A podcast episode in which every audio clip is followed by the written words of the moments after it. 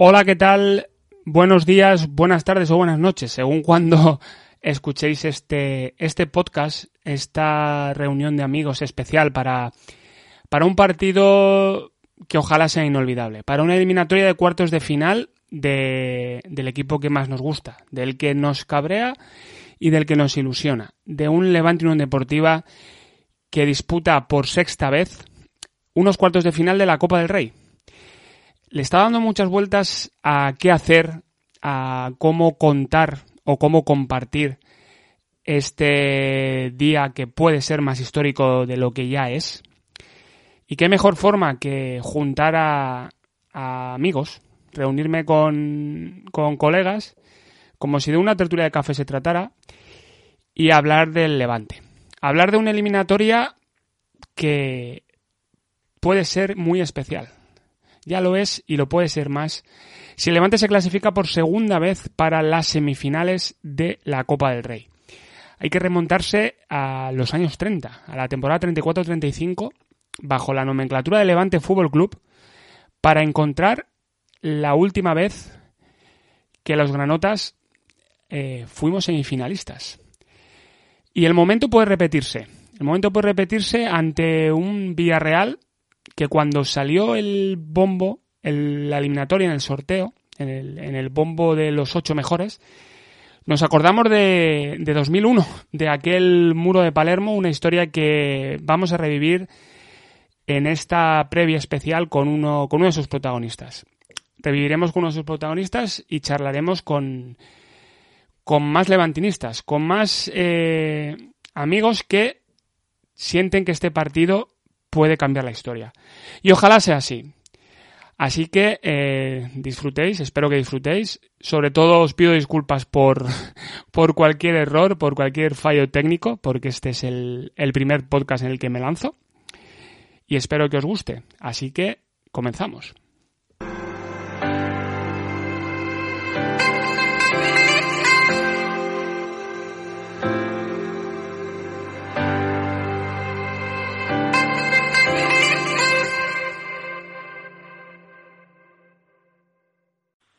Bueno, y para encontrar el último precedente, el último Levante Villarreal de Copa del Rey, hay que remontarse al 29 de noviembre de 2001. 16 de final. Pepe Balaguer era el entrenador y el 11 lo formaban Veiga, Morales, que no el comandante, sino un andaluz que cumplía su segunda temporada en el Levante que había llegado del Betis B, Aurelio Gerard a los centrales y Gorka García lateral izquierdo.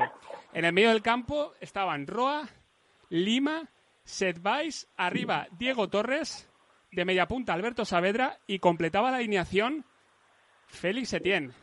Félix Etienne, el futbolista con más partidos en la historia de Levante, 324, y si no, que me lo corrija. Félix, muy buenas. Buenas, muy buenas. Bueno, eh, partido bonito, partido bonito el que tenemos ahora, y con un recuerdo que tú, entre, entre tantas andanzas, entre tantos partidos de la camiseta de Levante, yo creo que por el desenlace no, pero por todo lo que tuvo ese partido, ¿no? Sí, me acuerdo de ese partido, sí, fue un partido pues muy interesante y sabe que los partidos en nuestra época era un partido muy difícil, no quiero decir que lo que ahora no lo son, pero el Levante actual no es el mismo que el anterior, ¿no? Pero bueno, eso me da una alegría muy grande de ver ese equipo actual cómo juegan y lo bien que hacen las cosas, ¿no? y un partido feliz que va a quedar en la historia por, por el muro de Palermo, esa, esa acción. Eh, tú jugaste el partido completo, ¿no? Si no me acuerdo, además prórroga y penaltis, eh, menuda imagen, ¿no? Menuda imagen esa celebración. Que bueno, yo imagino que tú no estarías pensando en nada porque estarías fastidiado porque, porque le había marcado el equipo, ¿no? Sí, por supuesto. Yo pienso que siempre pues te fastidia, ¿no? Cuando te cuando te mete un gol y cosas así. Pero lo que te quiero decir que ese siempre ha sido un buen recuerdo para nosotros. Un partido feliz que recuerdo que fue de puertas abiertas, eh, casi 8.000 espectadores eh, y el Levante estaba en segunda división. Una, una temporada que luego hablaremos eh, pero una temporada complicada. y un encuentro yo creo que Levante hizo un gran partido, un gran partido y que, y que mereció más, ¿no? Mereció más que esa dolorosa eliminación en la, en la tanda de penaltis.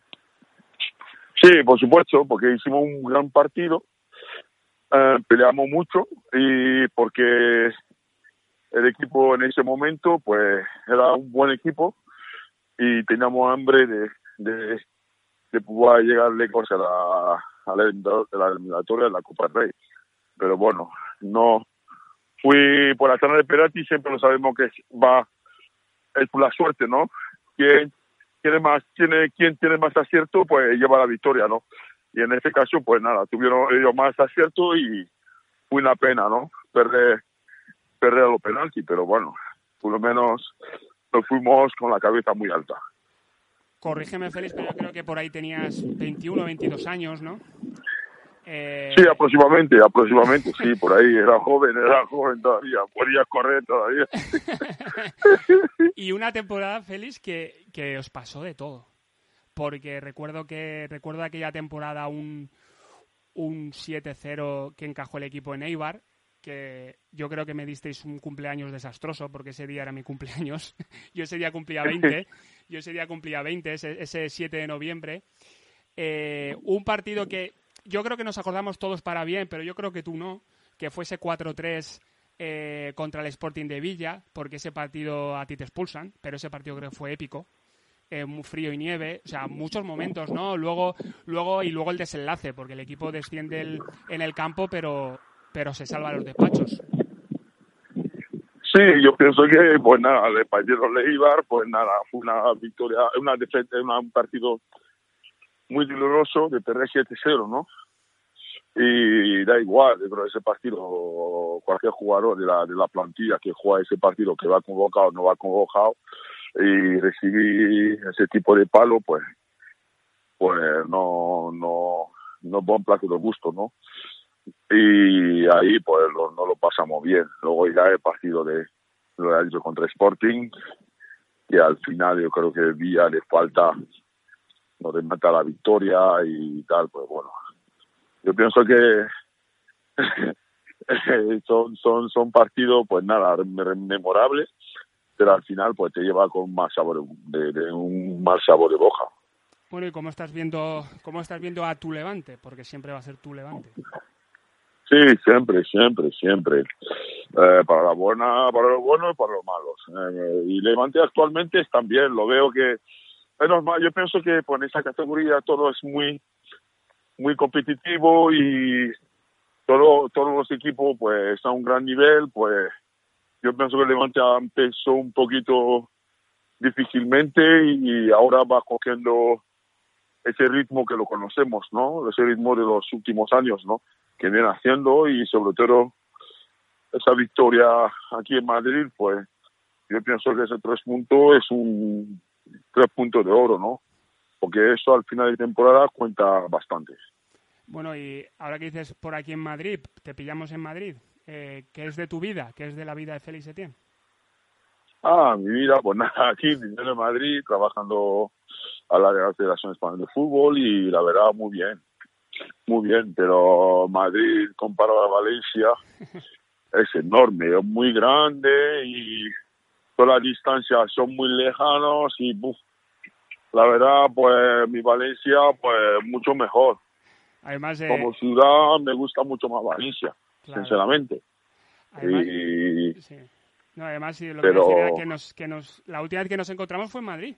Fue, no sé si te acuerdas, fue en la, me acuerdo, me acuerdo. la federación, nos encontramos ahí, la verdad es que me hizo mucha ilusión verte porque al final eres, eh, los números están ahí, o sea, aunque Morales está apretando, eh, ojo porque Morales te quiere quitar ser el futbolista con más partidos en la historia del Levante, eh, cuidado, eh. pero yo, pero eso no me preocupa, yo no sé, cada uno tiene su momento y ahora pues es su momento y y si lo si lo bate será porque el Levante está haciendo él está haciendo un buen papel y, y está ayudando al equipo a poder estar al nivel que está y eso es muy importante para mí uh, si lo bate será porque el Levante sigue estando en primera división y es lo que yo quiero que el Levante esté en primera división por lo más tiempo posible claro que sí oye y le decimos a Kiko que renueva Morales ¿no? ¿o qué? Sí, ¿Qué cómo? No, que le decimos a Kiko que renueva Morales, ¿no? Kiko renueva Morales, ¿no, Félix, o qué? Hombre, ya. el tema del despacho, pues ahí ya. Yo ya no sé, pues, pues yo creo que si el jugador eh, se la ha ganado en el campo, yo creo que se lo merece, ¿no? Y está haciendo pues un una buena temporada y eso yo creo que al fin y al cabo se tiene tiene tiene mérito, ¿no? Y el mérito sería renovarle, ¿no? Muy bien. Bueno, y, vas a ver el partido, ¿no? Imagino que verás el partido. Eh, esta eliminatoria histórica, ¿eh? Porque llegar a unas semifinales no se, no se produce de la noche a la mañana. Es una cosa que cuesta. Pues nada, claro, por supuesto. Espero que, que lo consiga y que juegue la semifinal y llegar a la semifinal te da opción de poder jugar a la final, incluso la ganarla, ¿no? Y por supuesto que la voy a ver. Bueno, nos quitamos la espinita y que el Levante pase los penaltis y nos quitamos la espinita de 2001 o no sufrimos tanto, mejor no sufrir tanto, ¿no? Y conseguirlo antes. Ya, ojalá, ojalá, ojalá, ojalá. Muy bien, Félix. Pues nada, muchas gracias. Eh, siempre es un placer hablar contigo y te esperamos por aquí, aunque ahora poco nos podemos mover, pero bueno, que te esperamos por el por el Ciutat cuando nos dejen ir al Ciutat, claro. No, sí, claro, será siempre un placer ir al Ciutat y, y ha sido un placer de, de, poder, haber hablado con vosotros y, y espero que el Levante consiga el objetivo y, la Copa del Rey que llegue lo más lejos posible y incluso ganarla.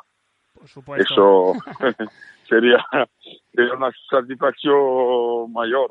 Sería, sería hacer historia. Muchísimas gracias. Nada, a ti, feliz un abrazo. Sí, sería hacer historia, por supuesto. Chao, chao, un abrazo. Siempre es un placer hablar con, con jugadores como, como Félix Etienne, que nos ha hecho la broma de, hemos hecho la broma de que cuidado que Morales le va a superar como el futbolista con más partidos en la historia del club. Y siguiendo con, con un partido especial, con un partido de los que ojalá sea histórico y sea inolvidable, pues el partido también se juega también se juega en las redes, también se juega en ese en ese eh, mundo que es Twitter Levante, en ese mundo de de que siempre decimos que ah, quizás somos, porque yo también me meto ahí, somos a veces demasiado críticos, pero yo creo que, que no eres ni más ni menos levantinista por, por mostrar lo que piensas, siempre, siempre claro, siempre eh, sin caer en el, en el insulto, en el desprecio, eso por supuesto. Y para hablar de, de este partido desde las redes, la verdad es que a mí me encanta hablar con, con, él. Eh, tenemos un grupo de WhatsApp, ahora lo comentaremos, siempre la tertulia de Onda Cero y nos lo pasamos muy bien, ¿eh? Granotil, ¿cómo estás? Muy buenas tardes, Ismael. ¿Qué eh, tal? Pues muy bien y con ganas. No sé si tú tienes tantas ganas como yo. Tú sabes que yo en el partido de Valladolid no las tenía, no estaba ilusionado. Tú lo sabes. Ya, claro, pero ahora, ahora subís a la Copa del Monarca. Ahora ya subís al, al, carro yo, estoy, yo estoy igual, yo estoy igual. Yo, era algo que, que, lo ves ahí lejano, lo ves, no, te toca el Portugalete, el Racing este de Murcia, tal, pero cuando ya lo ves tan cerca, ya lo ves que está aquí al alcance de los dedos, que al final se, son tres partidos para llegar a una final de Copa. Y, y, claro, ahora ya pues como que, como que te aprietas un poco más. Qué locura es esto del Levante, ¿eh? porque yo lo escribí el otro día en Plaza Deportiva. Eh, eh yo un día estoy arriba y un día estoy abajo. Aquí parece que no tengamos término medio. Siempre, eh, en los corrillos siempre decimos lo mismo, que, y yo lo repito muchas veces, que como somos falleros, como somos de Valencia, eh, un día ponemos la falla y otro día la quemamos, y luego la volvemos a crear y luego la volvemos a quemar. O sea, no, no tenemos término medio.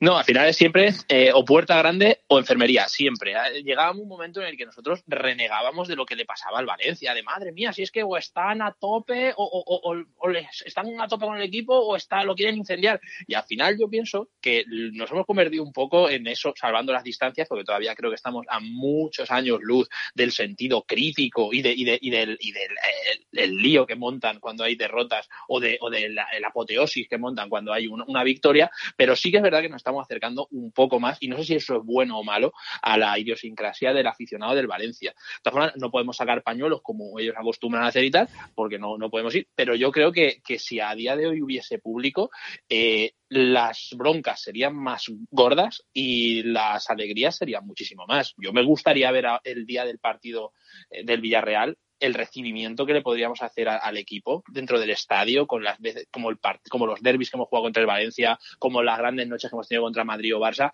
y se me pondrían los pelos de punta, la verdad, pero es una, una verdadera pena. Sí, porque al final el, esa pasión, porque es una cosa que tienes toda la razón y yo comparto todo lo que comentas de, de esa bipolaridad que a veces eh, eh, reina en el aficionado, porque es lo que no transmite el equipo y eso es así. Pero en los momentos, en los momentos que hay que estar se está y se está y se está a tope. Sí, además el Levante es una, la, afición del Levante ha sido y es, creo yo, una afición muy poco exigente. Es una afición que en cuanto el equipo se enchufa, la afición está a tope con el equipo. Yo me acuerdo cuando el año de Luis García teníamos 15 puntos en la primera vuelta y la afición estaba a tope. También es verdad que ha cambiado mucho. Estos 10 años la afición ha cambiado bastante, somos más jóvenes. Bueno, yo soy más viejo, claro, al final, y tú, ni, te, ni, te, cuento. Pero sí que es verdad que, que a día de hoy creo que el Levante eh, cuando ha sido, cuando hemos jugado mal, la afición lo ha dicho, pero cuando hemos jugado también, cuando hemos jugado bien también. O sea, no es que nos dueran prendas de reconocerlo. Yo a día de hoy, pues bueno, eh, hay muchas cosas del Levante que no me gustan, pero sí que veo que a día de hoy el Levante está como en mucho tiempo, o sea, no, no, no está mejor que en muchísimo tiempo. Entonces, pues eso, eh, o todo al blanco o todo al negro. Entonces, pues al final tenemos que acostumbrarnos a esta, a este tipo de afición, que es lo que somos le decía antes a Félix, ahora que decías lo de que yo soy más mayor, que sí, que soy más mayor. más veterano, más veterano, más veterano. Le decía, eh, recordando el último precedente, que no sé si te acuerdas, eh, Granotil, eh, fue, en, fue el 29 de noviembre de 2001, 16 avos de final, recordando esa temporada, no únicamente el partido, porque el partido ya de sobra conocido, y antes lo hemos hablado con Félix, el muro de Palermo, el muro de Palermo, eh, Paquito Fenoyo está diciendo que el Madrigal es un corral de vaques porque ya previamente Fernando Rocha había tildado el campo levante de tercermundista, o sea, todo lo que se generó. Pero esa temporada, ahora con lo, que decías de, de, más, de más o más veterano, le decía a Félix que que el, día que el equipo, porque en esa temporada el equipo pierde 7-0 en Eibar, y, le, y, es una realidad que ese día fue el día de mi cumpleaños.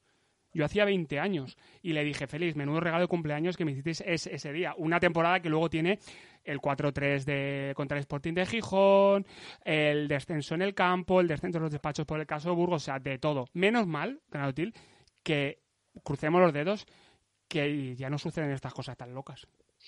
No, a ver, la verdad es que aparte de, estas cosas en el, en, en el, que le pasan aquí al Levante, el fútbol en aquella época estaba loco, pero completamente. Ahora, pues bueno, los presidentes son más comedidos, ahora es impensable que haya figuras como, pues yo qué sé, eh, Augusto César Lendoiro, Lopera entrando a una fiesta a sacar de la oreja a sus jugadores, Jesús Gil eh, metiéndole un puñetazo al del Compostela, eh, como dice la canción de, la canción que ponen en la intro de Onda Cero, pues cuando estamos en lo de tribuna, tribuna deportiva, no, coño, en, en Onda deportiva, eh, pues eso, es un poco, el fútbol ha cambiado y el fútbol ha cambiado en muchos aspectos para mal, pero en otros para bien. Gracias a Dios, pues no, no tenemos esos esperpentos ni en, ni en el Levante ni en el resto de clubes. Eh, antes hablabas de la exigencia. Eh, tú me conoces y yo para eso soy muy, muy, muy cabezota. yo es que al equipo no es que le exija Europa, pero yo le exigiría más, más que, un, que una permanencia de mínimo. Sí que es verdad, y luego siempre están los pesimistas que dicen, Ismael, si es que es el tercer eh, fair play más bajo de la liga, tal, no sé cuántos, pero es que este equipo es capaz de todo y, le gana al Madrid una victoria que, que, nos da una inyección de moral tremenda para, para, lo, de, para lo de Copa, para, para, para el cruce. Claro, pero el fair play más bajo, hay mucha gente que lo utiliza según lo que el argumento que quieras defender. Es que es como lo de no, que todos los rivales... el que te defiende, el que te defiende lo del fair play, pues a lo mejor no te defiende que tenemos una de las plantillas más caras de, la liga también, o, las o las fichas. Entonces, eh, sí que es verdad que, que pues eso, somos eh, somos gente de cabezota, como dices tú, un poco más que yo, que también tienes una buena almendra, pero que pero, otra verdad, ya has dicho dos verdades. No, yo sabes que siempre te voy a decir la verdad, Ismael. Entonces, eh, sí que es verdad que la gente, pues, bueno, se ilusiona y, hay muchos que no ven un término medio. Igual que en el tema de críticas o halagos eh, somos así, pues bueno, también mucha gente que piensa que si uno dice que este equipo está hecho para algo más que la permanencia, ya parece que estés pidiendo clasificarte para, para Europa League la última jornada. Entonces, no, no, es así. O sea, yo creo que en la ambición está eh, el proceso de mejora. Si una persona se, se acomoda, la verdad, puede ser, puede acomodarte siendo, eh, siendo realista, porque al final el Eibar, por ejemplo, eh, el Leganés cuando estaba el año pasado, pues bueno, puedes optar a una permanencia, pero cuando ya te estás acomodando con unos términos que no son reales, porque al final un equipo que lleva eh, 10 de los últimos 11 años en primera, pues eh, a lo mejor mm, que no es muy no es muy real el objetivo de la permanencia en la última jornada. Eso es simplemente lo que pide la gente y lo que muchas personas no entienden y simplifican en es que tú quieres que todos los años nos clasifiquemos a Europa. Y muchas veces no es así. De hecho, no creo que haya nadie en su sano juicio que no piense que ir a Europa sea más que pues algún año puntual como nos ocurrió hace, hace siete años. Pero vamos, ¿qué es lo que dices tú? Estoy completamente de acuerdo. No somos unos locos por pedir un poquito más de, ambición a este club. Bueno, ¿y has colgado la bandera o la bufanda ahí en el balcón? Eh, yo estoy... Para, que la gente lo sepa, Levante Fans a a iniciar, inició ayer una campaña para que todos los granotas, eh, ante la imposibilidad de poder hacer un recibimiento del equipo, pues eh, luzcamos nuestros colores, ahí los balcones, eh, con dos hashtags, con My, My Anidasol, ¿no? creo que es, y Valencia Granota, ¿no?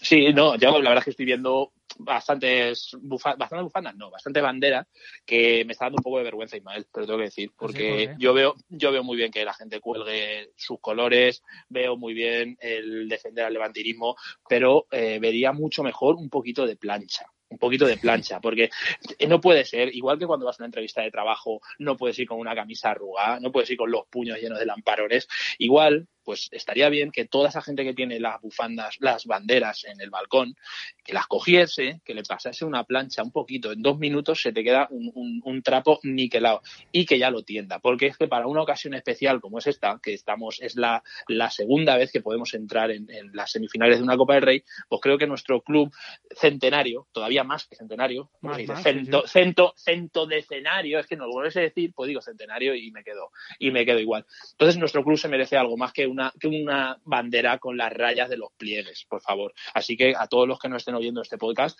que mañana, pues, pues bueno, eh, supongo que estaremos todos un poco nerviosos, pero podemos sacar un minutito, dos minutitos para pasarle un poquito de vapor a la, a la banderita y colocarla bien para así estar orgullosos de nuestro equipo y que nadie se nos ría, por favor.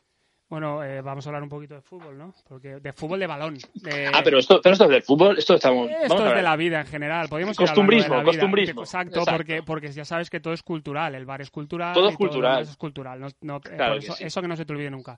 Jamás. Eh, ¿Tienes un partido en la mente? ¿Un partido que podía suceder? aparte de que en dos horas podamos celebrar el pase a semifinales, ¿algo más? O yo, yo me conformaría con eso, ¿eh? Mira, yo pienso que el Villarreal, te lo digo ahora, ¿vale? Porque estamos, es un poco lanzar una moneda al aire, porque ya te digo, luego a lo mejor sale el partido todo lo contrario, pero creo que las líneas del partido van a ir un poco por lo que a nosotros nos conviene. Que a nosotros nos convienen equipos abiertos, nos conviene un equipo como el, bueno, es que te convenga el Madrid, pero sí que nos conviene un equipo como el del otro día en, en Valdebebas, que es un equipo abierto, es un equipo al ataque, que es un equipo que busca crear juego. Nos conviene un partido como el del Betis, aquí en casa, que nos pusimos 4-1 hasta que, bueno, hasta que se nos complicó el asunto, pero nos convienen equipos que se abren. No nos convienen equipos como el Getafe, no nos convienen equipos como el Eibar, equipos que te dan el balón como el Valladolid. Entonces yo creo que ahí el Villarreal es un rival que a nosotros a priori, nosotros a priori, porque luego nos dan mil vueltas en muchas otras cosas, pero ese esquema, ese estilo de juego y esa alegría que le da a Pellegrini, eh, Pellegrini perdón, eh, Emery al, equipo, este equipo atacante, este equipo que va muchas veces al toque, a jugar, a, alegría, alegría que llegó la Navidad, pues nos viene muy bien, porque nosotros podemos aprovechar para si estamos eh, cerraditos atrás, para tirar unas contras y, clavarles en la estocada.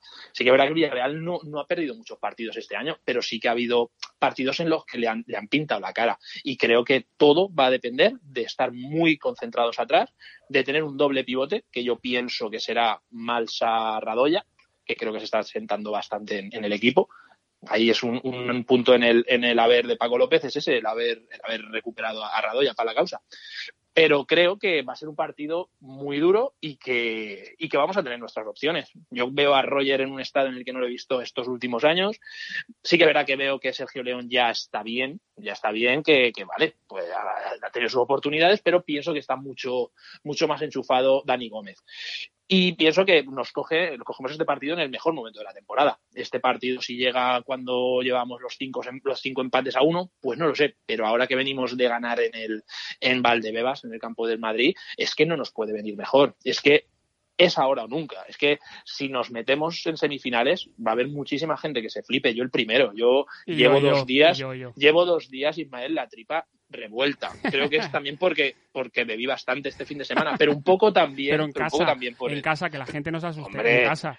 Hombre, no voy a ir allí al Old Trafford, al Colonial, que están chapados, que va, que va. No, Ah, vale, yo, vale, no. vale. Es- yo estoy en casa, a mí, a mí no me hace falta divertirme para beber. Entonces, claro, eh, yo, yo pienso que, que este partido nos llega en el momento ideal de la temporada, con la plantilla ideal, porque no tenemos muchas bajas salvo la de campaña y de frutos que no sé yo si a lo mejor pueda, Mm, pueda llegar. No creo que lo fuerce. Pero creo que, que llega en un momento ideal y que los jugadores están muchísimo más que enchufados.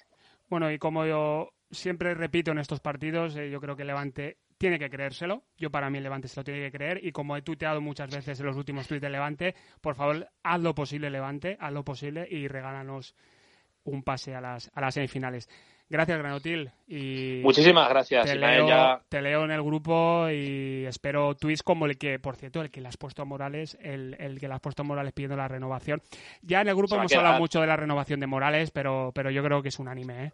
Que se va a quedar, se va a quedar. Si tenía alguna duda en cuanto ha visto el tuit de, de- de un subnormal como yo, dirá, me quedo, por favor, no puedo, no puedo, no me puedo privar. ¿Dónde me voy a ir? ¿Allí a China o a Estados Unidos? Ay, no. no. No estaría en ningún sitio tan bien como aquí. Un abrazo, querido. Cuídate. Un abrazo a mí. Chao, chao. chao. Bueno, un partido tan especial y la verdad es que a los que hemos seguido, a los que seguimos, mejor dicho, o hemos cubierto la información del Levante y con toda este, toda esta historia de, las radios locales, de no poder entrar y sí que se puede en Copa, pero nos queda la sensación y esas ganas de no poder vivirlo en directo, como nos va a pasar a, pues a servidor y a los dos próximos amigos que se unen a este, a este podcast especial de, de los cuartos de final de la, de la Copa del Rey, a mi tocayo, a Ismael Ledesma. Muy buenas, amigo. Hola, Algarra Tocayo, ¿qué tal? ¿Cómo estás? Pues yo con unas ganas locas. Ahora sí, ¿eh? Ahora sí. Ahora sí, Ahora eh. sí. Ahora sí, porque, y lo podemos contar, o sea, en el grupo de WhatsApp lo hablábamos con Granotil antes, en el grupo de WhatsApp, y yo no tengo ningún problema en decirlo, en el grupo de WhatsApp donde también estás tú de la tertulia de Onda Cero, eh, yo en el partido de Valladolid no estaba ilusionado, pero lo explico, no estaba ilusionado porque es que a mí me da mucha rabia cuando el equipo deja perder oportunidades como las que perdió en Liga. Pero ahora sí, ahora no soy nada aguafiestas, ¿eh? Ahora no soy nada aguafiestas. No, a ver, al final eh, yo lo entiendo, ¿eh? Em, eh, Se venía del partido que, que se venía, del empate y además de eso, pues bueno, sabemos que en los últimos años en, Copa pues ha sido al final remar para caer en la orilla que finalmente han sido pues los cuartos de final como, como máximo. Pero al final, bueno, es un poco lo que comentábamos también pues en este grupo eh, del que, del que hablabas que es bastante activo, eh, lo que comentábamos algunos, que es que es una oportunidad por todo, por lo igualada que está la competición, por, por, por cómo se lo había tomado el Levante, por cómo de enchufados cada vez se veía más a determinados jugadores que quizá en Liga no estaban entrando tanto, que se daban muchos condicionantes para ilusionarse. Yo creo que es algo que se ha hecho en las últimas semanas. Estamos ante un reto muy bonito el del miércoles, que va a ser complicado, pero que, bueno, que los días estos que estamos disfrutando ya no nos lo va a quitar nadie. E imagínate, Algarra, que el miércoles a eso de las de la noche estamos celebrando un pase a las semifinales de la Copa. Mira si ahora estoy, mira si ahora estoy más ilusionado que antes, que te voy a contar una historia, te voy a contar una anécdota. El otro día comiendo con mis padres hice una comparación y dije, mira, esto es, esto del Levante es como en la selección española cuando llegaba a cuartos de final y tenía que dar ese paso, o sea, como diciendo, hay una barrera ahí que no puedes saltar. Y la respuesta de mi padre fue, bueno, ya, y luego ya ganamos la copa, ya, ya si pasamos, eh, cruzamos la barra de cuartos ya ganamos la copa, como la selección. Bueno, bueno, hombre, eh, pues te digo una cosa, al final eh, yo me acuerdo, por ejemplo, hablas de España en los cuartos, ¿no? Pues yo me acuerdo, por ejemplo, de qué estaba haciendo en, en, es, en aquella famosa tanda de penaltis, ¿no? De la Eurocopa, de España-Italia, y lo que estoy convencido es que, pues los aficionados granotas, eh, gente en redes sociales, todos los que, pues bueno, de una manera u otra, eh, en cuanto a, periodismo, a seguimiento, estamos estos años con el Levante, pues nos acordaremos dentro de unos años seguro de, de, estos días y de lo que va a pasar el miércoles. Por eso es especialmente bonito. Y si encima el equipo consigue clasificarse, pues ya imagínate, y yo creo, no sé cómo lo ves tú, bueno, ahora, ahora comentaremos, pero yo creo que realmente hay opciones, ¿eh? Jugando en el Ciudad de Valencia contra el Villarreal, un Villarreal además con bajas, yo creo que es una oportunidad muy buena. Sí, pero, pero además, y, y, ahí estamos tú y yo un poco en desacuerdo, eh, porque yo creo que no, eh, no creo que haya que jugar con absolutamente todas las bazas. Entiéndemelo de absolutamente todas las bazas. Es decir, el equipo ha llegado a cuartos de final. Evidentemente, este rival, el Villarreal, con todo el respeto hacia el Valladolid, no tiene nada que ver.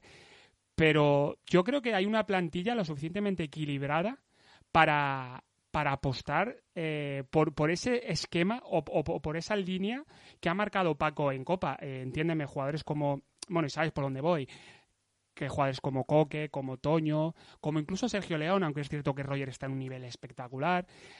Eh, te leía en Twitter en un debate, habías has abierto un debate en la portería, si Dani Cárdenas o Aitor. Yo, yo sigo creyendo que tiene que jugar Dani Cárdenas. A lo que vengo diciendo que una plantilla suficientemente equilibrada para, para hacer rotaciones, insisto, es que claro, la, palabra equilibrio, equilibrio, lo hemos repetido tantas veces, para, para, aspirar a, a, poder eliminar al Villarreal, aunque sea con esa teórica segunda unidad. Yo me voy a un término medio. Em, con respecto al debate de la portería, sí, lo, comentaba en redes y yo en, ese mismo en ese mismo tuit me he manifestado también a favor de que, de que juegue Dani Cárdenas, pero porque creo que está capacitado ¿eh? para el reto. Si pensara que no, diría, oye, que entra Hitor, pero es que creo que Dani lo puede hacer bien. Mm, estoy de acuerdo en parte contigo. Es verdad que ha habido jugadores que en Copa han respondido, es verdad que ha habido jugadores que se han podido ganar el, el participar en el partido del miércoles. Lo que sucede es que creo que hay que encontrar un mix y también tú tienes que sacar un, once titular lo más equilibrado posible y lo más competitivo posible. Entonces, en este caso, yo, comparto ¿eh? que quizá jugadores pues como el propio Cárdenas, como un Coque Andújar, como Sergio León, pues se puedan merecer ser de la partida, pero con el estado de forma de Roger o con el estado de forma de Morales, ante uno de los partidos, yo creo, más importantes de la temporada, como es el miércoles, el Levante se debe permitir que no jueguen. Yo tengo dudas. Por eso yo creo que lo ideal es un equilibrio. Hablaba también de la posición del lateral izquierdo de Toño.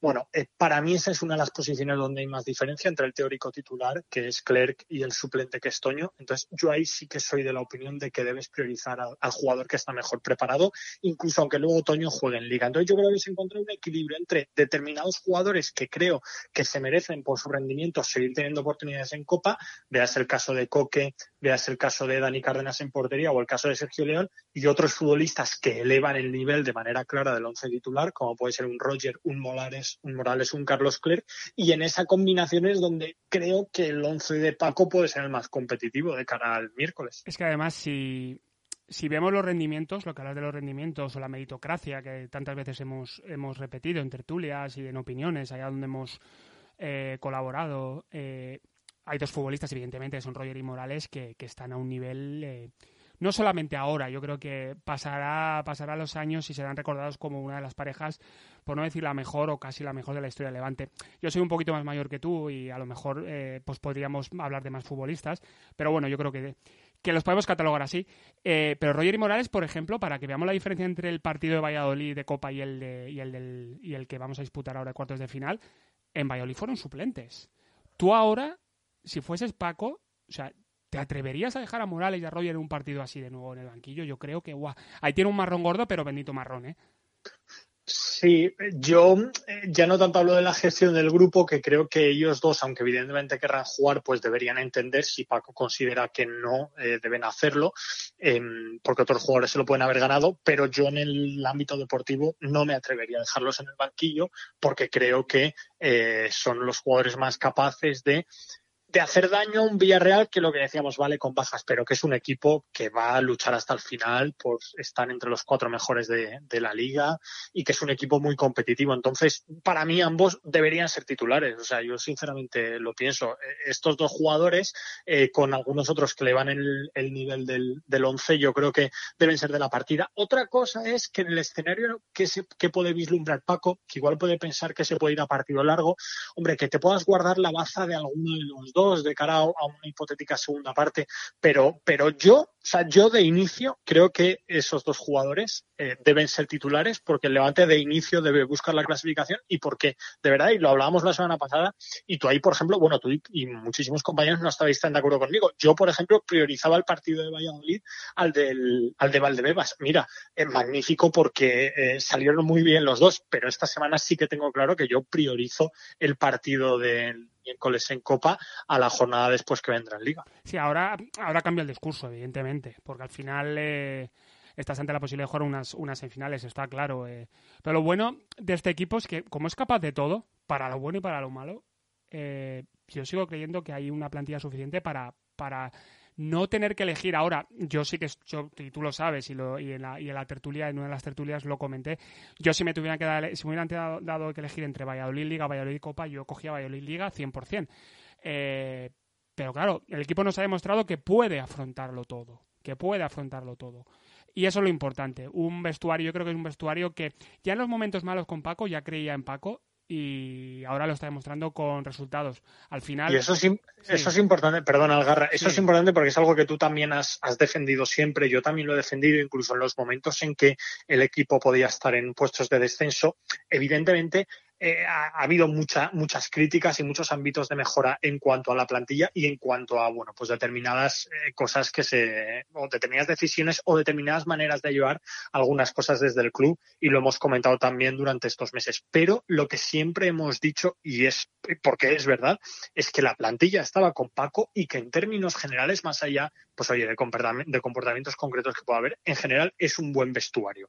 Es un vestuario al que le faltan liderazgos, es un vestuario al que le falta madurez en, de, en determinados momentos, pero es un vestuario sano y es un vestuario que está con el entrenador y que entrena bien. Y yo creo que eso es importante incidirlo. Lo decíamos cuando las cosas iban mal y lo decimos también ahora cuando las cosas van bien.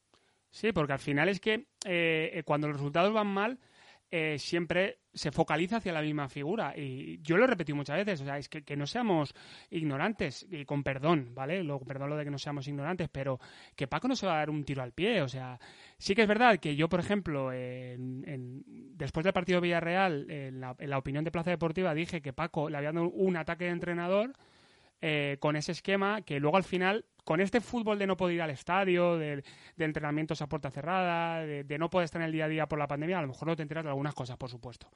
Pero lo decía con Granotil, o sea, aunque por, no eres más ni menos levantinista por criticar más o menos, siempre y cuando eh, lo hagas con, con una, una, construcción, no con una destrucción. Claro, ¿no? y sobre todo con un, pues con un cierto conoci conocimiento de causa, también, ¿no? Claro, pues porque hablas, pues porque hablas con protagonistas, con jugadores, hablas con gente del cuerpo técnico, hablas con trabajadores del club que te cuentan su visión, eh, con rivales, incluso yo creo que es muy importante también el, oye, ¿Cómo veis al, Levante? Ahí me, me, ha sucedido, ¿no? Con determinados futbolistas. Mira, ahora con el caso Morales, por ejemplo, que algún compañero de prensa, pues, por ejemplo, de Barcelona, eh, que cura el Barça, o también de Madrid, que me preguntaba el otro día, oye, ¿cómo puede ser que este tío, que es el mejor jugador que habéis tenido de siempre, que este tío no haya renovado y que pueda firmar gratis por otro equipo? Bueno, pues es importante muchas veces coger perspectiva y ver lo que se opina también desde otros ámbitos para, para entender realmente a, a qué debemos ponerle, ponerle valor. Y evidentemente que pues, hay cosas en las que podemos estar de acuerdo o no con respecto a la, a la, gestión de Paco, pero lo hablábamos, ¿no? Por ejemplo, la salida de balón de la pérdida, el último partido que se empató en casa, bueno, pues yo estoy convencido que ante una presión tan, tan importante, pues Paco a sus jugadores, Radoyo y Massa, les dice, oye, balón fuera, en una situación tan concreta como esa, que siempre que podamos construir desde atrás, es importante que construyamos desde atrás, por supuesto, y él incide en eso, pero en un momento en que hay mucho riesgo de perder la pelota, Paco es el primero que no quiere perderla, como tampoco queremos que la pierdan claro. los jugadores de Levante nosotros. Entonces, eso, es, eh, eso está claro y es importante resaltarlo. Dibújame el partido que tienes en mente. ¿Qué partido crees que puede suceder. Yo le decía antes, hablando con Granotil y con Etienne, digo, yo no sé qué partido tendréis en mente, pero yo lo que quiero es que en dos horas el equipo esté en semifinales. Me da igual cómo. A mí me da igual cuándo mientras esté en semifinales. O sea, si se tiene que alargar a la prórroga también. Pero Vamos a ver, a, ver la alineación que pone, que pone el Villarreal de, de Unai Emery. Yo fíjate, me hace ser un poquito menos optimista el hecho de que, me, de que Emery y en el Sevilla lo demostró, en el Sevilla lo demostró. Es un entrenador, ahí, ahí estamos, ahí estamos. Es un entrenador que en eliminatorias prepara muy bien a sus equipos, tanto en lo táctico como en la intervención durante los partidos, durante los partidos, como también a nivel, a nivel de, bueno, pues de, de interés, ¿no? De ganas de, de, de, vencer en el partido. Y además de eso también se pone eh, otra cosa en juego, y es que el Villarreal, que es, yo creo, hoy por hoy por nivel uno de los equipos más importantes de España, no ha ganado un título. Entonces también ellos mm. quizás vean una grandísima oportunidad para ello. A partir de eso, el Villarreal es un equipo que se maneja bien en ambos escenarios, pero yo creo que jugando en el Ciutat de Valencia y teniendo alguna baja como tiene el, el Villarreal, yo creo que el Levante va a ser un poquito más protagonista con balón, que el Villarreal no se va a sentir ni mucho menos incómodo, bueno, dejando un poquito el protagonismo al Levante para después tratar de hacer daño en la transición ofensiva, en velocidad al contraataque y que ahí es más importante que nunca que el Levante esté muy ordenadito, que esté muy organizado y que pues no tenga esos errores que incluso ganando vimos el otro día contra el Real Madrid, que es que con uno o dos pases con un futbolista menos, el Madrid te dejaba un tío solo dentro del área para, para batir a Eso es lo que el Levante a base de concentración y a base de organización defensiva no debe permitir, pero creo que el equipo, eh, bueno, pues en función de cómo sea capaz de construir con balón es lo que va a marcar, porque creo que el Villarreal no va a tener ningún problema en dejar que el Levante tenga, tenga más posesión. Oye, ¿qué estás haciendo el 29 de noviembre de 2001? Yo, mira, yo estaba en el Chutat viendo un Levante Villarreal y cómo se caía un muro y le reventaba la rodilla a Martín Palermo.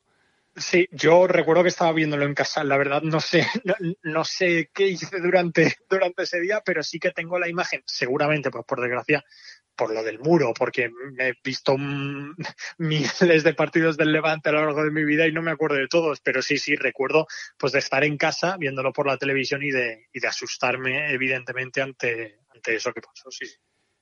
Bueno, Tocayo, pues nada, yo creo que al final estamos de acuerdo sobre todo en una cosa, que a ver si el miércoles allá a las 9 en el grupo de WhatsApp de la tertulia o individualmente o como sea y haciendo fuerza desde casa, porque lo vamos a ver desde casa, podamos festejar eh, lo que es histórico. Otro, un segundo pase a semifinales de Copa del Rey de una generación que yo creo que si da ese paso... Eh, yo le exigiría más. No Europa, ¿eh? porque tú sabes, tú me conoces, pero, pero se le puede exigir más a este equipo.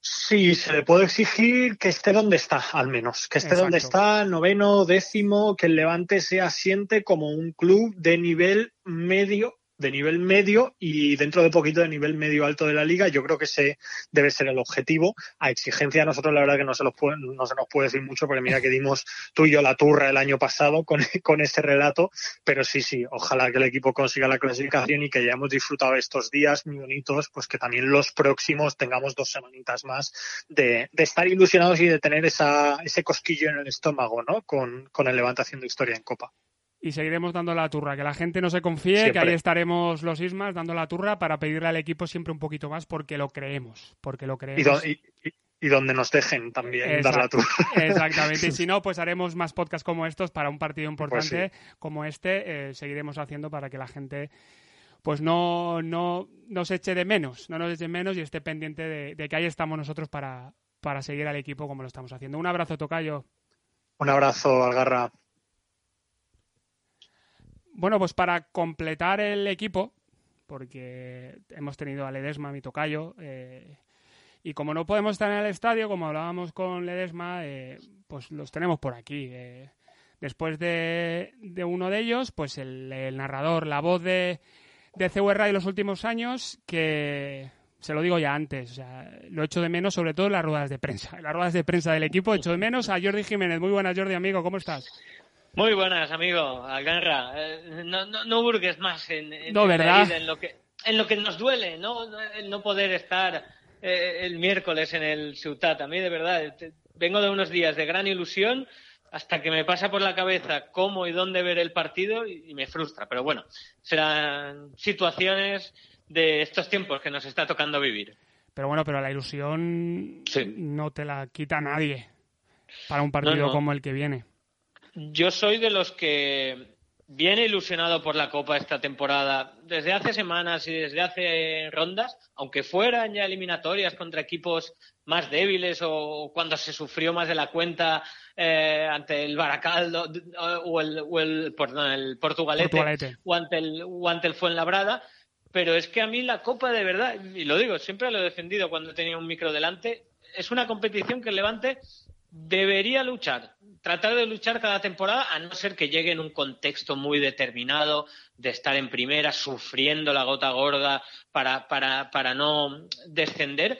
Creo que el Levante eh, tendría que luchar. Yo estaba además repasando otras ediciones Y, yo recuerdo cómo me ilusioné sin ir más lejos. El año pasado y me cabré porque nos tocó el Sevilla en esos 16 avos de, final. Me llegué a ilusionar y mucho, y la gente se acordará, hace dos temporadas, aquella eliminatoria contra el Barça, el caso Chumi, la victoria en la ida. Y, a mí me frustró que el Levante, no sé si a través de la alineación eh, eh, peleó todo lo que pudo esa eliminatoria y, me ilusioné hace más, más temporadas, aquel año en segunda con, con Preciado, o recuerdo también con frustración, y no te doy ya la chapa de precedentes, pero es que me acuerdo de algunos, aquella primera temporada con Juan Ignacio Martínez en el banquillo, aquella eliminatoria contra el Valencia, y el mazazo que fue si no me equivoco, un 0-3 en la ida y como fuimos ya me fue al, la matadero. De, la de Juan Ignacio fue la, la, de, la de la lesión de Juan Lu. Pues yo creo que no. Que la de la lesión de Juan Lu fue la siguiente es que yo recuerdo con Juan Ignacio, recuerdo dos partidos de Copa que a mí me marcaron por motivos totalmente diferentes. Uno fue la lesión de Juan Lu contra el Deport y otro fue el frío del carajo, pero del carajo, ¿eh? En Alcorcón. En Alcorcón, que el equipo perdió, creo que fue 2-1 y luego remontó en la vuelta que marcó Roger, que creo que fue sus primeros goles con la camiseta de Levante, si no recuerdo mal. eh, en el Alcorcón recuerdo un frío tremendo. El equipo perdió 2-1, gol de Miguel Payardo. La, la, que recuerdo perfectamente es aquella, aquella eliminatoria o aquel partido brutal contra el Deportivo con una prórroga con Ese, la lesión, la fallados. Ah, Esa es la lesión de, No, no, no, fue la prórroga. Fue la prórroga que se lesiona Juan Lu, que el equipo gana, eh, al final gana 3 o 4-1, porque en la ida había perdido eh, con el debut de Iván López de lateral izquierdo. Madre mía, cuántas batallitas, al final te acuerdas. sí, sí. De Iván López, aquel partido. Y luego hablabas de Preciado, hablabas de Preciado, y yo, eh, yo, creo que la anécdota te la he contado más de una vez, y a Ledesma también. aquella eliminatoria, el partido de vuelta de el partido de vuelta en el Camp Nou, eh, yo tuve una movida con Stoikov. Eh, ¿Con Stoikov? ¿Con Cristo? Sí, sí. Eh, aquel día. El, el equipo venía de ganar el partido de ida. y hay un, hay un penalti de Cocu que hubiera sido el 2-1, que al final acaba siendo el, creo el equipo acaba perdiendo el 3-1. Era el 2-1, unas manos de Cocu como una catedral. Ese penalti te hubiera permitido eh, no pasar eh, con toda la seguridad, pero casi. Y yo grité como un loco en la zona de prensa, penalti, penalti, y por detrás me encontré la mano en el hombro, una mano bastante grande y bastante contundente. Y yo, ¿qué, ¿pero qué pasa? ¿Qué pasa? Y me giré y era Risto Stoikov. O sea, luego, tú sabes cómo, cómo esos que agachan la cabeza, dices, me voy, hasta luego. Pues eso me pasó a mí. sí, sí, sí. Esa es buena. Es que aquella eliminatoria fue muy frustrante y la gente han pasado muchos años y puedo dudar que de verdad tuvimos sensación en segunda división de poder eliminar a, doble partido al Barça. Pero es que fue muy real. Eh, aquel gol anulado a, Congo, eh, aquella victoria en el Ciutat y cómo evidentemente el Barça se tomó el partido de aquella manera y aquel levante, recuerdo con la mayoría de suplentes, con los Félix, Olías. me acuerdo de Lecumberri. jugaba la gente que menos venía jugando. Sí, sí, sí. Incluso Aizpurúa, es verdad. Yo ahí, yo ahí, Jordi, aunque luego el golpe de efecto es en Cádiz, con esa imagen de Preciado diciendo, le pregunta al periodista, ¿te ves en primera? Sí, sí, sí. Yo en el Camp Nou empecé a creerme que ese equipo iba a subir a primera división. Ahí, en el Camp Nou, en esa eliminatoria. Además, por la implicación que veías también, ¿no? De, la gente que menos jugaba, muchos de ellos veteranos que podían haber dicho, pero yo qué pinto aquí saliendo a, no, no, es verdad. Y, entre ellos, pues, por ejemplo, un buen amigo mío como es Félix Carballo, que, disfrutó de aquella temporada, aunque no llegó a ser todo lo protagonista, a lo mejor que esperaba. Bueno, le preguntaba antes a Ledesma que, ya que antes en las otras conversaciones hemos hablado de, de, más mayores, de más veteranos, Ledesma, comparado con otros, pues es un pollete, todavía es un pollete. Y le preguntaba que qué hacía el 29 de noviembre de 2001. Yo le dije que yo estaba en el Ciudad de Valencia pasando bastante frío, viviendo un auténtico partidazo de un Levante en segunda división que bajó deportivamente y luego ascendió en los despachos, porque aquella temporada fue increíble, porque luego fue, lo hablábamos con, con el Tronqui, con Etienne, fue el caso Clotet, el caso Burgos, un 7-0 en Eibar, eh, un 4-3 contra el Sporting de Villa, pero tú aquel día, aquel día estabas también en el Ciutat y viste cómo a Palermo se le caía un muro y le reventaba a ti y Peroné. Sí, sí, sí, y es lo primero de verdad, te digo, y además recuerdo perfectamente, y ahora te contaré dónde estaba y cómo estaba, cuando salió el sorteo yo estaba muy pendiente de que no nos tocara el Barça, de a ver si tocaba la Almería, iban saliendo bolas y dije el Villarreal. Digo, caramba, la última vez que hemos jugado y me vino el flash, la eliminatoria de Copa, y nos recuerdo perfectamente. Yo en aquella época, 2001, tendría 19 años, eh, era un aficionado todavía eh, y estaba en la grada. Yo tenía mi pase en el gol Alboraya y el gol Alboraya es donde cae el muro, donde celebra Palermo y donde cae el muro. Y la gente explica, ¿y por qué estaba allí la afición del Villarreal? Pues bueno, fue una decisión del club, del Levante, para no juntar aficiones. Era un Ciudad de Valencia donde no llenábamos ni medio campo. 8.000 ese día, Jordi. 8.000 ese día porque era puertas abiertas. Claro, pues imagínate. Eh, lo que iba a explicar es que a la gente del Gol Alboraya nos obligaron a movernos a otra zona del campo y cedieron todo el fondo Alboraya que llenaron la friolera de unos 150 aficionados del Villarreal. Yo, creo que menos, yo creo que menos. O menos, o menos. Yo creo que, por decir. Yo creo, eh, leyendo hemeroteca de los amigos de los colegas José Luis eh, García Nieves y Felipe Benz, en su historia del Levant, hablan de 50. No me extrañaría. Diríamos, el grupito que se acercó a Palermo era muy poca gente. Eran 10, 12, 14, 20. Y en general en la grada, pues podría haber eso, 50. A 100 no, no llegaban. Y yo viví precisamente el partido, pues justo en aquella etapa estaba acostumbrado a vivirlo detrás de la portería y estuve justo detrás de la otra portería de Henriols, donde, por cierto, que aquello quedó casi eclipsado por la estampa de Palermo, fue donde se lanzó la tanda de penaltis, porque aquella eliminatoria se dirimió con, con una prórroga, con un gol que creo que marcó primero Lima, empató Palermo. No, al revés, al revés, se adelantó Palermo, se adelantó Palermo y marcó Ricardo Lima de penalti. Y fuimos a unos penaltis, todo Villarreal con la sensación del miedo que había pasado con Palermo, y nosotros, la gente, pues, pues joven entonces, tampoco piensan mucho en lo que le ha pasado a Palermo, ¿no? Viviendo a, dos metros de la portería, donde lanzaban los jugadores del Levante y del Villarreal aquella tanda, y nos fuimos con la cara gacha. Y recuerdo además perfectamente, por la trascendencia del futbolista que, que marcó el definitivo, fue Guillermo Amor, que después de una década y pico en el Barça acabó su carrera en unas temporadas en aquel Villarreal plagado de argentinos y fue quien marcó el gol definitivo. Y el que, el que falló y el, error del Levante fue de llenar a Utet del central oh. catalán, que era pareja, jugaba en ese partido, en la pareja de centrales con Aurelio. Y hacíamos una. Contaba al principio que el lateral derecho de aquel levante, no sé si te acordarás, era un tal David Morales pero no Morales comandante, sino Morales no jugaba prácticamente nunca. Era, su era su segunda temporada, antes lo contábamos, era su segunda temporada en el Levante eh, y venía del Betis B. Era un lateral andaluz que se había curtido las últimas, las anteriores seis, mm. siete temporadas en el en el, en el Betis B. Eh, pero bueno, de eso ya ha llovido mucho, Jordi. Yo ahí, mira, yo acababa de cumplir 20 eh, años ese día. O sea, ese tiempo. Apenas 20, fue el 7 de 7 de mi cumpleaños, pues 22 días después llevaba 22 días que había cumplido 20 añitos ese, ese partido. El Levante Villarreal, este cambia bastante. O sea, sobre todo por los dos equipos en primera. Un Levante en un buen momento después de un partido de los que gustan, porque siempre gusta ganar al Madrid y ya nos empezamos a acostumbrar porque no es la primera vez. Y un Villarreal que antes lo comentaba me tiene toda la razón. Ojo con Emery porque las eliminatorias es muy peligroso.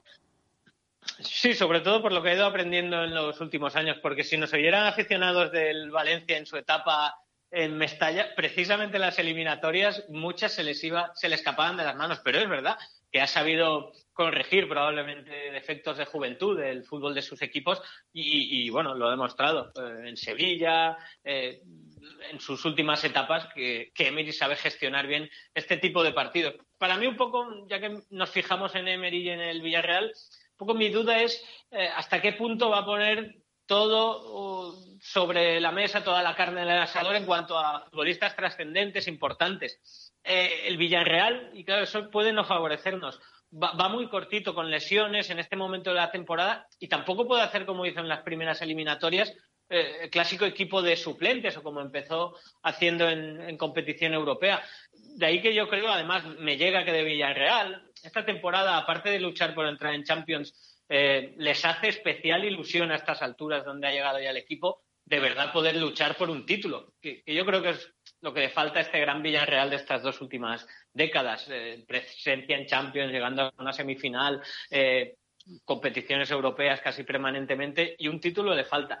Y por ahí sí que me sabe mal que vamos a ver a un Villarreal, creo, ambicioso, con un equipo competitivo y que va a venir a, por todas al, al Pero yo viendo las eliminatorias, Alganra casi te diría de verdad que es, que es probablemente la eliminatoria más igualada. La sensación con la que llega el Levante, el hecho de jugar como local, que, que, se ha revelado, y yo tenía dudas, el hecho de volver al Ciutat como un arma importante para este Levante. Y no nos equivoquemos, yo creo que ya no solo la ilusión que en el entorno ha generado, que creo que es evidente, creo que ahí dentro en la plantilla también están ilusionados con poder hacer algo grande esta temporada y salir un poco de, de una cierta monotonía desde el, sí, yo hablo mucho, yo hablo mucho de la, de la autocomplacencia, de la sensación de, de no de, exigirle lo justo y necesario.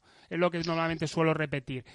La misma pregunta que, que te haces del Villarreal o la misma duda que o la misma cuestión que te, que, te pasa por la cabeza, la podríamos hacer también con Paco, con la diferencia de que Paco tiene eh, crucemos los dedos, salvo Campaña y Nicola, y veremos de frutos, aunque yo creo que no va a llegar, tiene a, tiene a todo el mundo.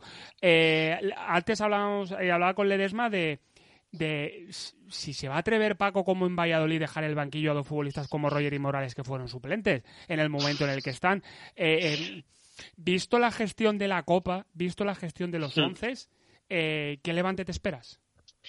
Pues mm, ciertamente, y lo digo tanto a mi pesar, eh, yo saldría con todo, y para mí todo hoy por hoy es salir con Roger, con Morales, si estuviera de frutos, incluso con de frutos, eh, atrás con Bezo, que eso sí que me gusta, el hecho de que el otro día no jugara contra el Madrid y lo veo de titular, pero incluso jugaría con Clerc, eh, jugaría con Miramón, no, ahí tendría más dudas, porque creo que, que Coque le aporta algo también en citas puntuales como este a este equipo, pero sinceramente Creo que no. ¿Y entre, palos, y, entre palos a quién pondrías?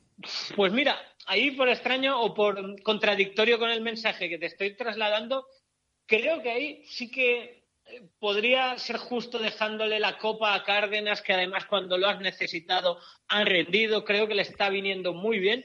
Y también, ¿por qué no decirlo? Eh, estamos muy lejos de ver al mejor Aitor en este momento, que lo decimos poco, pero creo que todos lo asumimos. Pues chico, yo en la portería sí que no. Yo, se la daría para Cárdenas y creo que es lo que va a hacer Paco López. Pero también, igual que creo que va a jugar Cárdenas, creo que va a jugar Coque, creo que va a jugar Toño. Yo también creo, que va a jugar Sergio León. Con la gestión de la Copa Liga, estoy casi convencido que van a jugar Bardi y Rochina. Y ahí empiezan a no caberme Roger y Morales. No te entra Roger y eh, Morales, eh, no, te entra Dani Gómez, Dani Gómez que fue suplente. Pero mira, eh, mola, o sea, entiende, o sea, mola que podamos tener estos debates, mola que, mm. que, podamos tener estas alternativas y bendito marrón para Paco. Ya está. Sí, y sobre todo también la sensación de, por el momento en que ha llegado con más lesiones, con jugadores que entran y salen, salvo uno o dos futbolistas, eh, claro, eh, hablar de que Bardi y Rochina van a ser titulares, eso no es una segunda unidad, esos son jugadores que han sido titulares gran parte de estas últimas temporadas. Sergio León, hace cuatro meses nos parecía un exfutbolista. Hoy es un tipo que en la Copa pues, pues está con esa chispa, con esas ganas. Eh, Dani Gómez ya es un futbolista más, más hecho de lo que lo era hace dos, tres semanas. Por eso te digo que, que salvo probablemente en la figura de Toño en el carril izquierdo y la presencia, o, más que la presencia, la ausencia si se confirma, y, yo repasando lo que puede ser el 11, me temo que será así, Morales y Roger, mm, eh, te sigue saliendo un equipo competitivo. Y además en el, en el centro, pues, pues van a tener que jugar Malsa Radoya, Malsa Melero, Radoya Melero, no. Y eso, y aunque. Una cosa más rara. Y todo eso que comentas del once competitivo, aunque hay veces que pues hemos criticado a Paco, porque es una frase que estoy repitiendo durante todo el podcast de no por no eres más ni menos levantinista por criticar o, ser intentar ser constructivo en la crítica. Eh, en muchos once, en muchos futbolistas que no han estado, pero la conclusión es esa que estás diciendo, es que ahora llegas a un partido tan importante con la sensación de que quien juegue, y esa es la que yo tengo, quien juegue te va a rendir, porque este equipo es capaz para lo bueno y para, y para lo malo también, ¿eh? eh es capaz de, de, cualquier cosa. Sí, por, por la gestión de los minutos, por el buen momento del equipo, es evidente que hay jugadores que llegan a este punto de la temporada, aun asumiendo que no son titularísimos, mucho más enchufados que, hubieran llegado hace tres, meses o menos incluso. Y, estoy convencido además que por la manera de cómo juega el Levante, que pocas veces le pierde la cara, igual que, que pocas veces cierra un partido con comodidad, pocas veces le, le pierde la cara a un partido. Creo que la segunda parte eh, va a ser larga. Creo que aunque no partan como titular, si así se da, Morales o, o Roger, van a ser futbolistas tremendamente importantes para mm, posiblemente el momento en que se pueda decir la eliminatoria, que sea más en el, en el segundo tiempo.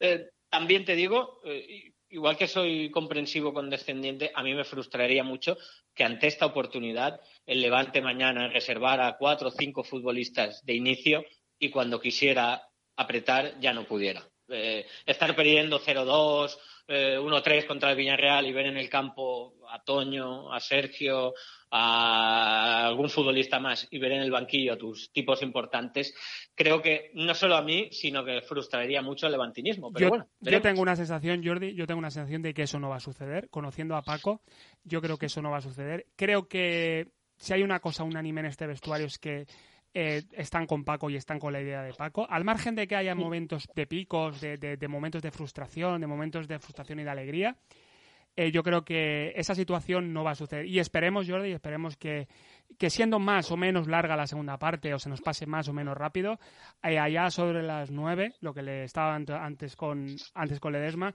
allá a las nueve en el grupo de WhatsApp podamos estar festejando que el Levante está por segunda vez en unas semifinales de la, de la Copa del Rey.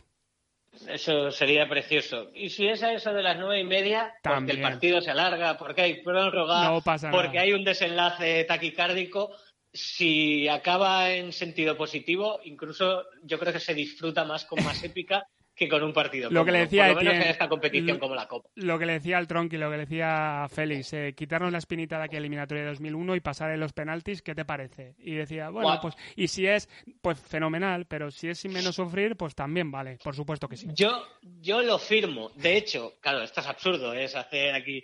Mm, Si a mí me dan a elegir, pero me aseguran que en los penaltis pasamos, yo prefiero un partido épico que un 3 a 0 y, y tener la sensación de, pues esto que es fácil, esto, esto no es el levante. No, no. Yo creo que para, para dar un paso importante con como poder meterte en semifinales, que sería histórico, acompañado de un partido épico, creo que sería magnífico y para, para el recuerdo.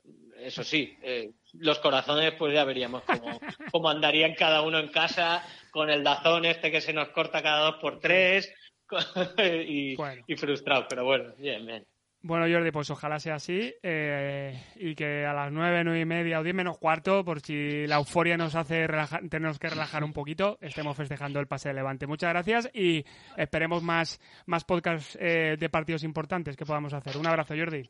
Claro que sí, Agarra, un placer colaborar contigo y abrir esta ventanita. Y para el aficionado del Levante, que tristemente, no hace falta decirlo, ya vemos que en los medio- medios convencionales a veces hay que rebuscar demasiado para, para encontrar minutos y horas del, del Levante. Un abrazo, Agarra. Un abrazo, Jordi, chao.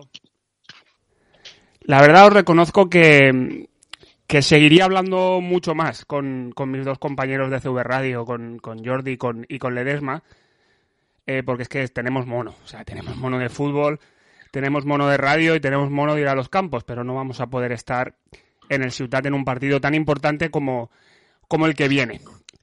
Y bueno, y para, para cerrar, para cerrar este, este podcast que se nos va a ir casi a una hora, bueno, mejor dicho, a más de una hora, hablar de Villarreal es hablar de, de Juanlu, de Juanlu Gómez, hablar de aquel partido del liderato, hablar de más goles, porque verdaderamente ha marcado más goles que quedarán para siempre, como, como el último en San Mamés, como el primero en Europa, que yo siempre le hago la misma guasa a Juanlu y le digo que hay un compañero suyo, Juan Fran, que dice que el primero no fue de Juanlu, que fue de él, fue de Juanlu, las cosas como son, fue de Juanlu, en esa eliminatoria contra el Motherwell, pero sobre todo por ese, por ese partido, por ese 0-3, por ese Madrigal. Y quién mejor para, para cerrar esta, esta locura que él, que su protagonista. Juanlu, muy buenas, ¿cómo estás? Hola, buenas tardes, Ismael.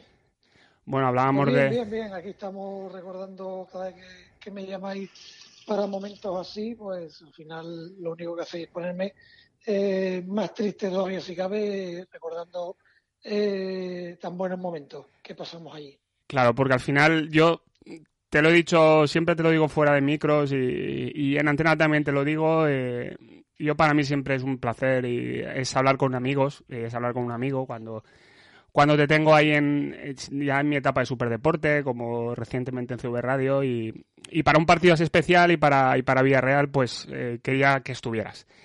Un partido. Muchísimas gracias por acordarte de mí en, estos momentos tan bonitos. El Villarreal, es que lo hemos hablado tantas veces. Eh, Villarreal, esos dos goles, ese, ese liderato, ese, ese partido mágico y ojalá vivamos otro mágico, ¿no? Otro mágico en este en este cruce. Sí, ojalá, como tú bien dices, porque creo que, que bueno, eh, se, toca este partido en un momento en el que Levante está con muchísima confianza, con buenos resultados, encima viene de, conseguir una victoria remontando ante el Real Madrid, con todo lo que eso conlleva, eh, por mucho que intenten desde, desde la capital eh, menospreciar esa victoria, pero fue de muchísimo mérito y bueno, eh, qué mejor que, que, jugar el partido eh, en casa a un solo partido y, en la dinámica de, de resultados positivos que, que, lleva el equipo. Si no me equivoco, leí ayer eh, anteayer eh, unas estadísticas que el equipo de Paco lleva 17 partidos sin, sin perder, o sea que... Sí, te digo el dato, mira, son, son 15... 15, los últimos 15 de liga, solo dos derrotas, Barcelona y Villarreal, y de los últimos 19, contando Copa, eh, contando los cuatro de Copa, eh, los mismos datos, es decir, 19 solo dos derrotas. Sí, leí, leí ayer eso, ocho victorias, nueve empates.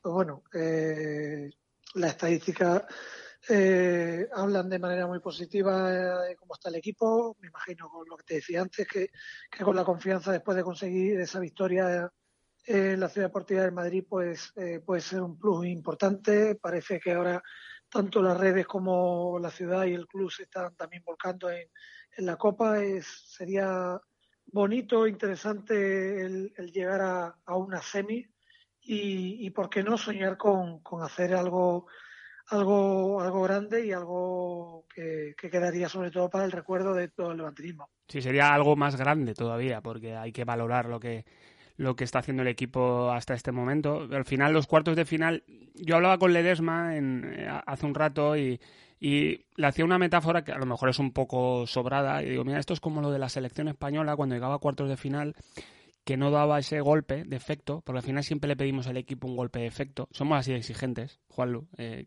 tú, tú lo sabes, tú me conoces. Un golpe de efecto y, y ese golpe de efecto ojalá llegue ahora. Evidentemente ahora me dirás, y luego la selección, como me decía Ledesma, y luego la selección acabó ganando la Eurocopa y el Mundial. Ojalá. pero, pero, al final, al final son, son similitudes, porque es verdad que España pues caía siempre en cuarto, caía en la prórroga, en penalti, en una mala eliminatoria, pero al final, pues bueno, eh, ¿por qué no? Eh, yo ayer ponía, antes de ayer ponía un, un tuit, ¿y por qué no? Porque al final eh, las estadísticas muchas veces están para romperlas y, y por qué no soñar en grande y por qué no pensar que se va a pasar a semifinales y por qué no eh, pensar que se puede conseguir un logro eh, histórico. Eh, ahora mismo lo que te decía, en cuanto a la racha de, de, dinámica y resultados, pues hablan a favor del Levante y, y ojalá pues eh, en un par de días pues digamos que, que se ha conseguido algo muy importante. ¿Hace falta motivar a un jugador para un partido así? No, no creo. No creo que, haya que ir al vestuario y decir que estáis en un momento eh, importantísimo para el club y para vosotros. Al final, todo el mundo, todo el mundo sabe cuándo es el momento de apretar y, en, el equipo quitando a Coque que, que ha tenido encima la fortuna de, marcar en, final de, de Europa League y conseguir la victoria, yo creo que todo el mundo necesita partidos de estos importantes, los cuales pues puedas sentirte eh, eh, muy muy visualizado por, por parte de, afición y de y del mundo futbolístico y al final pues que no hace falta ningún tipo de motivación mm, más que la que se meta el propio equipo y, y el propio técnico de cara al partido. Antes con, con Jordi con Ledesma, con los compañeros de CV, eh, eh, intentábamos hacer de, entrenador y de jugador, es decir, a, ver qué, qué, once podría sacar, quién podría jugar, y hablábamos de, la copa, de, las rotaciones que suele hacer el equipo. A mí, más que rotación en el caso de Levante, yo creo que hay un bloque muy equilibrado y al final mm, creo que todos pueden jugar. Pero yo me gustaría que te pusieras en la mente de, un jugador, por ejemplo, en la mente de Roger y Morales, que fueron suplentes en Valladolid, que vienen de hacer lo que están haciendo, siendo tan determinantes, pero recuerdan que en la eliminatoria anterior fueron suplentes y que a lo mejor lo pueden ser. Eh, eh, menudo jaleo, ¿no? Es decir, menudo y menudo marrón para, para, para el entrenador y decir, bueno, eh, ¿qué hago? ¿Los, ¿Mantengo la línea de la anterior eliminatoria? ¿Los pongo porque son determinantes? Bueno, yo creo que seguiría con la misma dinámica que está haciendo Paco. es verdad que, que Roger y, y el Moro están en un momento de forma espectacular en cuanto a goles, asistencia y, bueno, y ahí están los números. Pero mm, si confía en poner a, Sergio y a Dani, pues también están haciendo buenos partidos, tanto en Liga como en Copa, están sumando, están aportando. Ahí la patata caliente la tiene el míster, pero eh, yo seguiría la misma dinámica que está, que está haciendo él. O, mezclar, ¿por qué no? El poner, imagínate, a Dani y al Moro y tener pues a, a Roger y a, y a Sergio de revulsivos. No sé, eso por supuesto es el míster quien, quien los a entrenar, quien sabe cómo están de motivación, cómo están a lo mejor de, de, molestias, si tienen alguna sobrecarga y, y bueno, ahí es la, persona idónea para, para no cometer errores y, sabiendo también toda esta carga de partidos que está viendo entre semana y demás, pues no cometer ningún tipo de, de exceso a la, a la hora de poder arriesgar y, y por no poner a un futbolista, por no, mejor dicho, por no darle descanso en un partido, perderlo durante un mes, mes y medio. Y hablabas del Moro y hablabas antes de, de tweets, y uniendo tweets y Moro, eh, eh, ¿ponemos un tweet del Moro para, para que renueve, eh, mencionando al Levante o qué? Bueno, no, creo que no, no, no hace falta ponerlo. Al final, esto hablamos eh, los números están ahí. Eh, Morales lleva siendo muy importante para Levante. Eh, bueno, en todas las temporadas que ha estado desde, desde que llegó de, de Ibar cedido.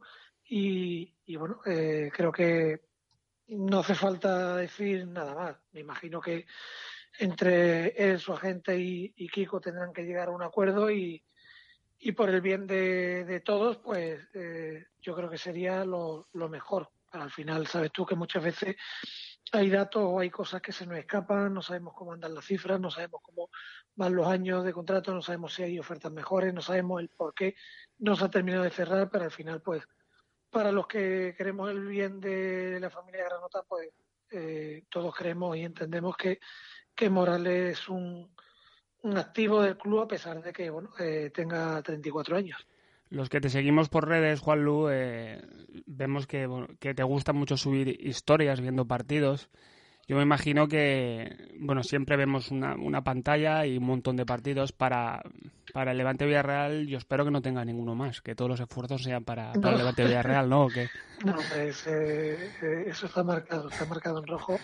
Pero no, la verdad es que esos partidos, es verdad que los fines de semana aprovecho para ver muchísimo más fútbol porque eh, ahí cada eh, van de manera continua, tanto en primera como en segunda, y dan para ver cinco o seis partidos en, en, un, en un solo día. Al final hay que estar puesto, hay que saber sobre todo los clubes, futbolistas, y para luego saber necesidades y, bueno, y, y, requerimientos que, que tiene cada equipo.